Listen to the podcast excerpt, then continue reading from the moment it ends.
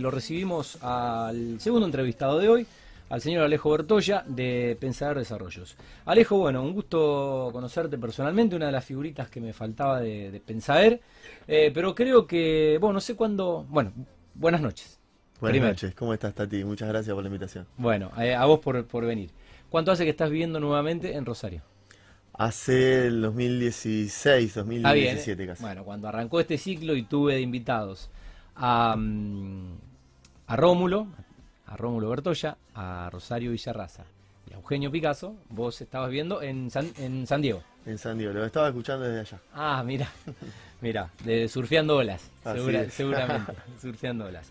Bueno, eh, ¿cómo es un poco tu historia laboral, pre-pensaer y bueno, est- estuviste trabajando también en algo relacionado a lo que estás haciendo ahora dentro de, de lo que es una empresa familiar? Sí, bueno, en realidad, eh, haciéndolo muy brevemente, una agencia de publicidad, de marketing en Estados Unidos, el cual, bueno, eh, me tomó var- varios años eh, desarrollarla allá y por distintas cuestiones empecé a, a- a masticar la posibilidad de, de volver a estar instalado acá en Argentina y bueno, ahí fue donde, si bien ya venía eh, relacionado con la empresa anteriormente y con la empresa que fue también anterior a Pensar, que fue la, eh, bueno, con, otro nombre, con otro aspecto Societatis, pero que también participaba mi hermano, también estaba involucrado.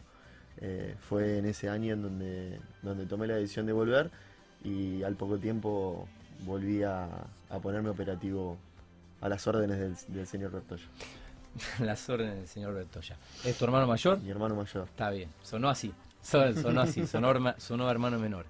Bueno, eh, ¿cómo, ¿cómo fue un poco la, la historia de Pensaer? Ya la contó Rómulo en su momento, pero eh, la audiencia se renueva y la verdad, como dije, fue uno de los primeros invitados del ciclo de un programa que ya está en su quinta temporada, así que eh, sos la nota 343. Si te gustan los números, sos la, no- sos la nota 343. Rómulo habrá estado entre las primeras 10 notas.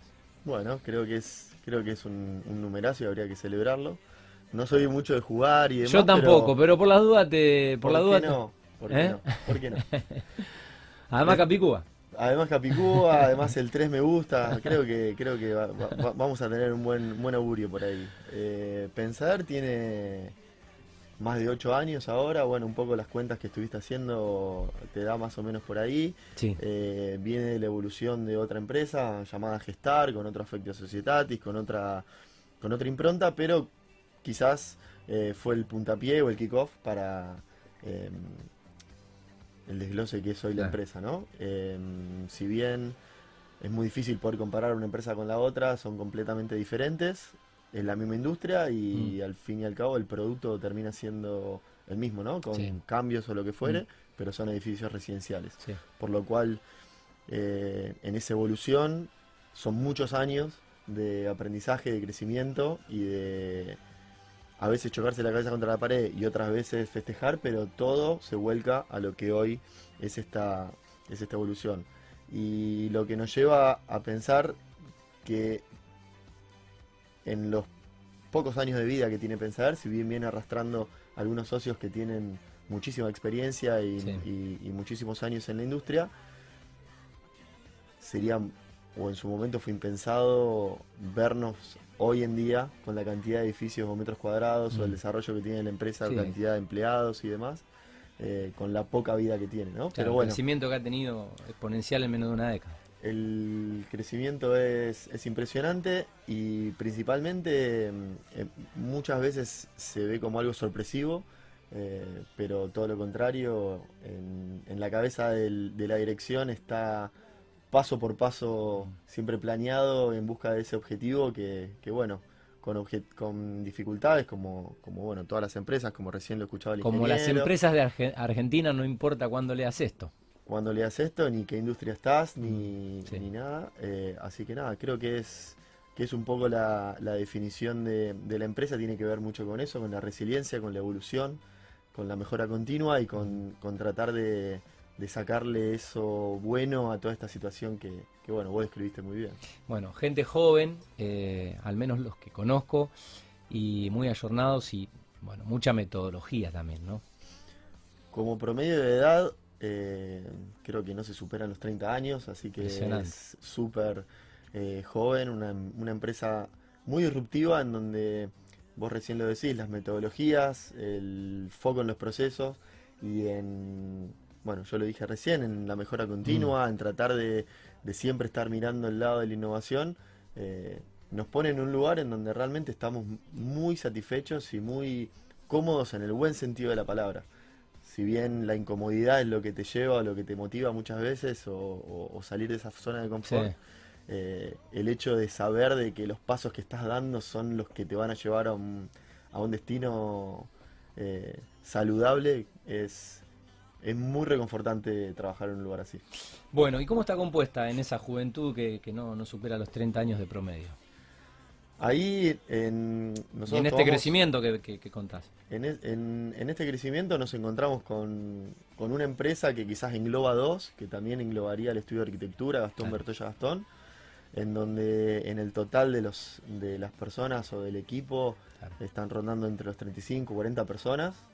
Siempre lo digo como incierto ya que hay muchos equipos externos, que Claro, sí, es sí. como que Sí, casi que mucha parte- fuente eh, indirecta, si se quiere, pero que eh, sistemáticamente trabaja. En el día a día es un, son pares, nada más que simplemente en, lo- en los papeles son un equipo Sí, las, contratado las externo. obras empiezan, se, se- se planifican, eh, se ejecutan y se terminan y, y así, ¿no? Entonces son este, este temporario y cambiante.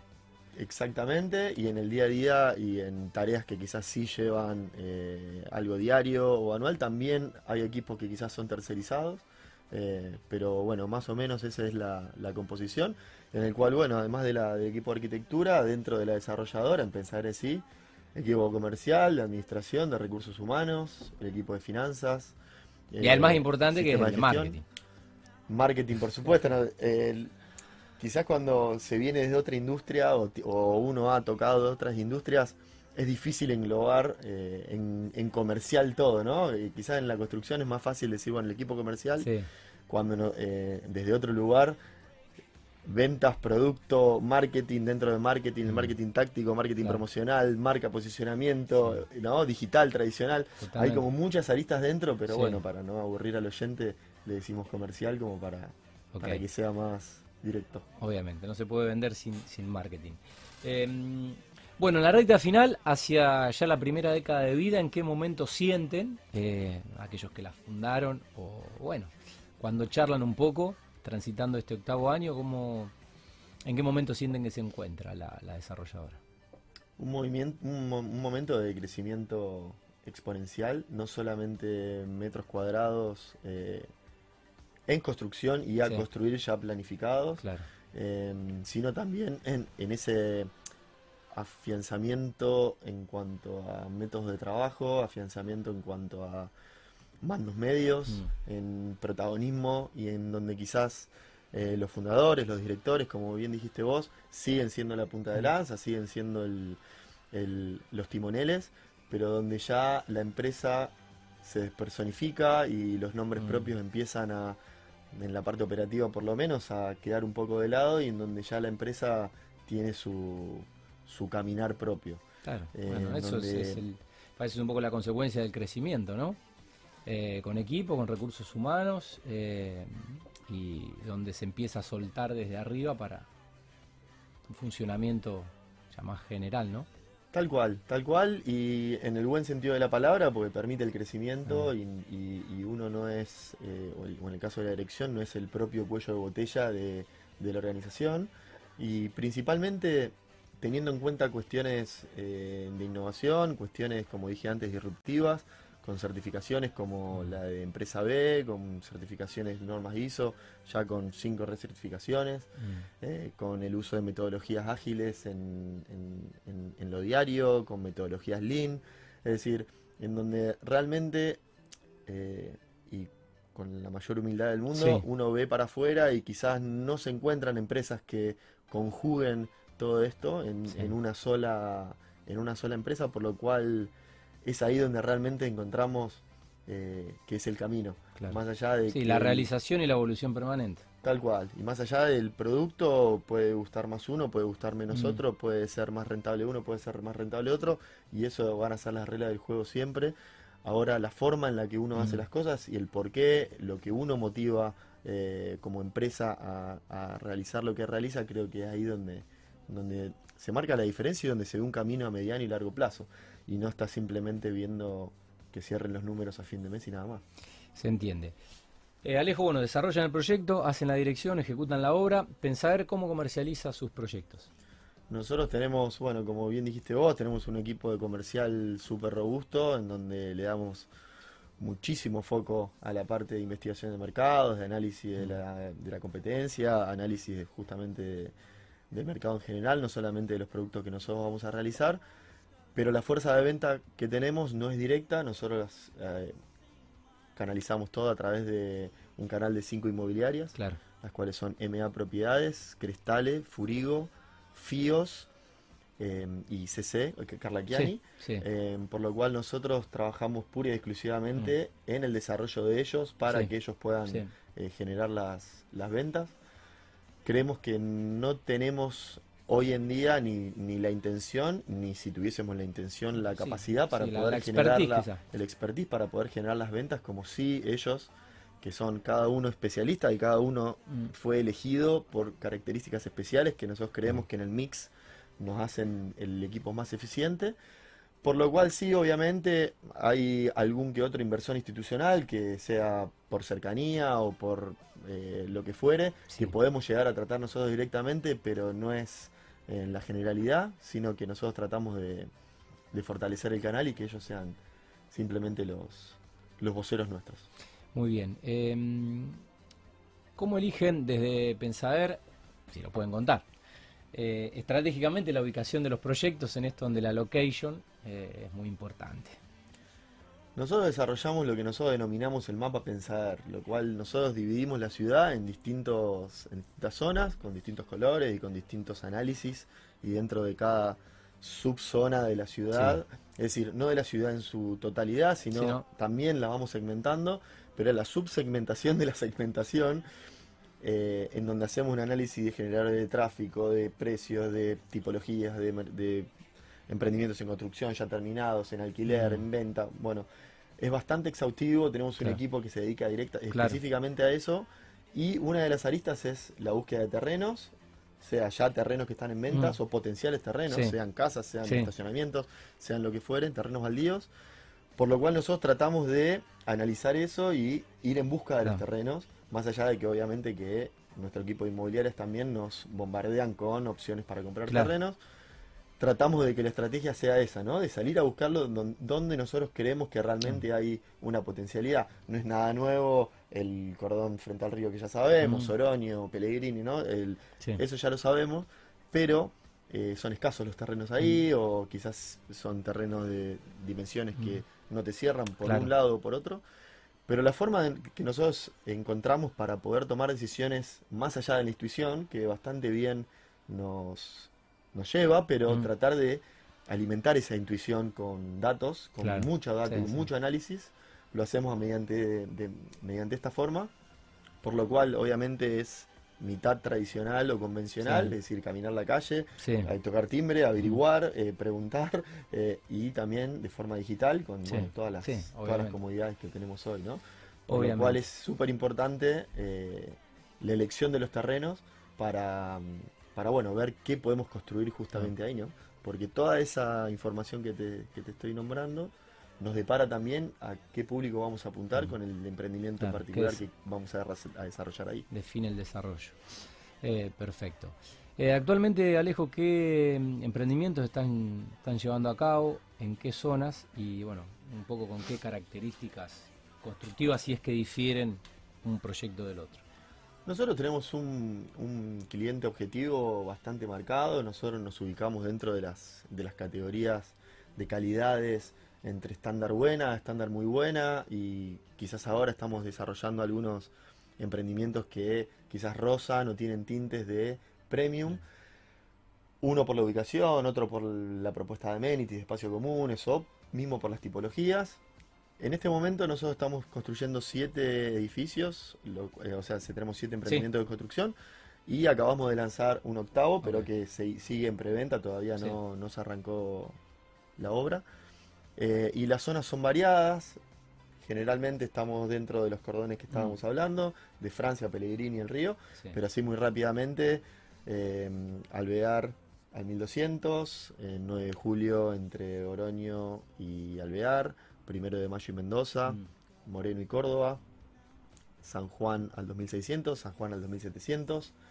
Eh, nos encontramos con eh, un mix variado de producto en el cual no difiere mucho entre lo estándar bueno y lo, y lo estándar muy bueno, sí teniendo quizás como diferencial, más allá de la ubicación, las tipologías elegidas, en donde quizás estamos por cómo nos habla el mercado y por cómo vemos que, se encuentra la oferta y la demanda ambos, estamos virando quizás a nuevos emprendimientos de dos dormitorios grandes o tres dormitorios grandes, ¿no? Con un desarrollo de amenities diferente o, o quizás un poco más ambicioso que lo que encontramos que estos últimos años en los departamentos chicos de loft, monambientes o de un dormitorio estándar pequeños, hay una sobrepoblación, por lo cual quizás ahí es una, una pelea muchísimo más Claro. difícil de, Sí. de dar en cuanto a precio. Claro. Por lo cual se Mucho te más complica, competitividad.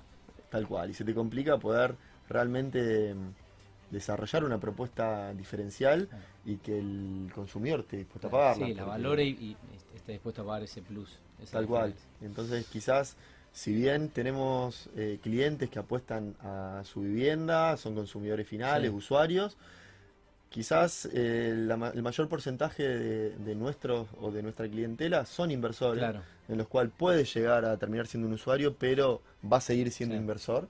eh, y encontramos que de esa forma estamos eh, supliendo esa necesidad en cierta forma. Por lo cual, en esos departamentos donde ya las, las dimensiones son más grandes, de 180, 190 metros, sí eh, existe la necesidad de tener un desarrollo de amenities y que eh, más amplio, más ambicioso, que la ubicación sí influye mucho el momento Sí. de la decisión de compra. Entonces, bueno, ahí es donde encontramos el mix, el mix de producto. Muy bien. Eh, bueno, ¿cómo, ¿cómo ven un poco la obra privada en general? Hay mucho en Rosario, por suerte. Y sin, o sea, sin, sin caer en la, en la crítica hacia la competencia o hacia, hacia el resto de las... Pero bueno, eh, ¿qué es lo que ven de lo que se está haciendo en este momento de la historia de Rosario? Como decís vos, hay mucha oferta, hay muchas em, construcciones. No sé si hay tantas desarrolladoras em, ¿Cómo pensar? como pensar, por supuesto, creo que no hay ninguna, pero me refiero a que cuando yo analizo la competencia, lo analizo de un lugar, no solamente, bueno, acá está construyendo un edificio, bueno, ¿quién lo está construyendo? Sino también de la trayectoria, de, de ese- de esa generación de confianza. Sí. Eh, es un producto en el cual no es tan sencillo ingresar o comprar un Sí. departamento. No todas las desarrolladoras pueden ofrecer las condiciones comerciales o, o esta confianza que te digo de poder decir, bueno, invierto en esta empresa, ¿no? No es Sí. solamente estar invirtiendo en una unidad, en un departamento, en una Sí, casa, sí, en lo que detrás fuere hay una empresa. Detrás de una empresa y ha pasado en estos momentos de pico de, che, bueno, hay que construir, en donde después también ese pico queda... Se ha truncado y no se han terminado. Tal cual, entonces no es por tirar tierra a nadie, pero Mm. veo que hay muchísimas empresas Mm. nuevas eh, que obviamente por el bien de todos espero que, que- que vayan bien, que estén haciendo las cosas bien y Mm. que, que vayan paso, paso firme, pero la realidad que los competidores creo que siguen siendo más o menos los mismos. Hay empresas emergentes con mucha ambición, con mucha juventud, con, con quizás también cuestiones eh, ciertamente disruptivas, pero lo veo como una industria que si bien la pandemia, si bien las vicisitudes que nos da el, el tipo de cambio que tenemos y demás, tiene sus desafíos, está en crecimiento y creo que es un momento súper positivo para pensar en invertir en, en esta industria. Muy bien, bueno, me diste paso a la próxima pregunta que era eh, justamente cómo analizan un poco el, el mercado en este momento. Y un poco recién te lo estaba, te lo estaba contando, hay quizás una sobreoferta en, en ciertas tipologías, por lo cual creo que lo hablaron antes, justo cuando llegaba, lo Sí. toqué de oído, la ley de alquileres quizás generó Sí. ciertos coletazos, por lo cual mucha gente se volcó a la venta de las unidades terminadas, esas unidades terminadas en tipologías chicas, eh, al haber gran oferta, llegó ese precio hacia abajo, por lo cual quizás encontramos unidades terminadas casi al mismo precio que una unidad de pozo, que la tenés que esperar dos o tres años, por lo cual eso generó realmente una merma en, Mm. en la venta de pozo, que por lo menos en nuestro caso es nuestro modelo de negocio, es salir Claro. eh, de pozo a vender, si bien después pueden quedar unidades y demás, el, el fuerte del modelo de negocio es ese. Eh, entonces sí, ahí se generó realmente un como un chisporroteo, por Mm. así decirlo, lo cual hizo también que tomemos decisiones a, mm, eh, a raíz de eso, ¿no? Y quizás Claro. proyectos que teníamos eh, próximos a lanzar, de tipologías pequeñas, hicimos capaz que algún, algún alguna modificación Sí, en el una proyecto reconversión.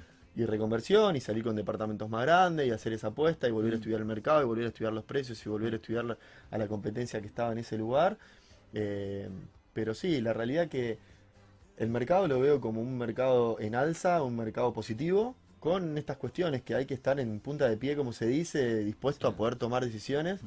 y no estar, bueno, esta es nuestra forma, nosotros hacemos esto y morimos en la Claro. nuestra. Yo creo que si no tenés Ah, en, esa Ar- en Argentina. si no tenés esa flexibilidad en Argentina, en Rosario, en la empresa, en la industria de la construcción, Y con una pandemia. con una pandemia, es- sí. es- es- va va a ser mucho más desafiante de lo que ya es. Entonces, no digo de venderte al mejor postor o, o ir cambiando de, de, de- de- de- de fila cada dos minutos, pero sí ir leyendo lo que realmente va sucediendo y una ley de alquileres o algún tipo de cambio que se te va un 30% de, un, de la noche a la mañana. Y bueno, son cuestiones que son Sí, sí. extrínsecas a tu negocio, pero que son Sí. en el Impactan, afectan impactan direct- directamente. directamente.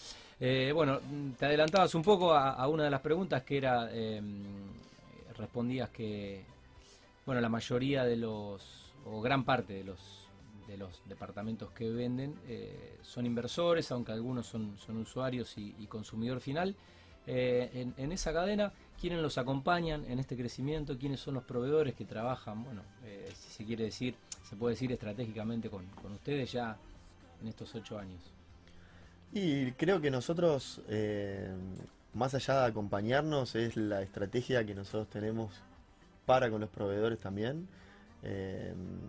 Sea la, empresa constructora, sean proveedores de hierro, sea mano de obra, sea eh, recurso humano de la empresa, tiene que seguir un lineamiento o por lo menos estar alineado a un lineamiento, a metodologías de trabajo, a Lean, las Planner Systems, seguramente ya lo han hablado, mi hermano obviamente es especialista en eso, los debe haber inundado en su momento sobre eso y si no, les recomiendo que lo haga, eh, en donde es la línea de producción es un todo y no es, bueno, contrata una persona, trabaja de una forma, nosotros trabajamos de otra, la persona que, o sea, desde la eh, asistente ejecutiva hasta el vendedor de la inmobiliaria intentamos de que por lo menos se respire y se pueda transmitir el mensaje Claro. de pensar. Eh, los proveedores tratamos de que, de que sean lo más fidelizados posible y que podamos tener a mediano y largo plazo una buena relación porque impactan directamente en el producto. Vos podés tener una visión increíble de lo que querés que sea tu producto del lado proyectual, pero luego si los proveedores no están alineados, eh, postventa va a tener un trabajo muchísimo más complicado que el que, el que tuviste diseñándolo. Tal cual. Eh, bueno, ¿qué balance han hecho del 2021? Pandemia, ¿viste? Lo primero que te van a contestar todo el Mm. mundo es seguimos con... Claro, hicimos lo que pudimos dentro de... Dentro de las contexto. posibilidades, tal cual, tratamos de, dentro de lo que se podía, mantener las obras siempre a tope eh, en cuanto a, a la capacidad que se permitía de, de personas en, en ellas. Eh, eso obviamente que nos llevó a actualizar ciertas cuestiones, a, a tratar de ir eh, de la mano con las decisiones que se iban tomando desde lo político y desde también lo que se podía, porque quizás en las oficinas te encontrabas con que había tres casos, dos aislados, uno en contacto estrecho, eh, dos haciendo teletrabajo, eh, viste, no, no se podían llevar la computadora, después se llevaban la computadora y después se aislaba otro. Bueno, cuestiones así que lleva tiempo. Hoy Sí. pudimos realmente encontrarle la vuelta a esa dinámica, eh, pero bueno, todo llevó su tiempo. Sí. El 2021 fue un año que desde lo comercial, por suerte, estamos súper satisfechos en cuanto a cumplimiento de objetivos, en cuanto a los desarrollos de metros cuadrados que, que nos habíamos propuesto. Nosotros nos proponemos hacer tres lanzamientos, o sea, tres eh, edificios nuevos por año, tres lanzamientos. Sí. Lo pudimos hacer, este año tenemos otros tres planeados y, y así sucesivamente. Por lo cual pudimos cumplir con eso, al igual que con las entregas que teníamos pactadas, con un más menos, un buffer de alguna actualización quizás en vez del primer trimestre se terminó entregando en el segundo trimestre, eh, pero estamos súper satisfechos, aunque siempre con ganas de seguir mejorando y de seguir tratando de equilibrar la balanza para que lo de la pandemia sea un, recuerdo y nada más.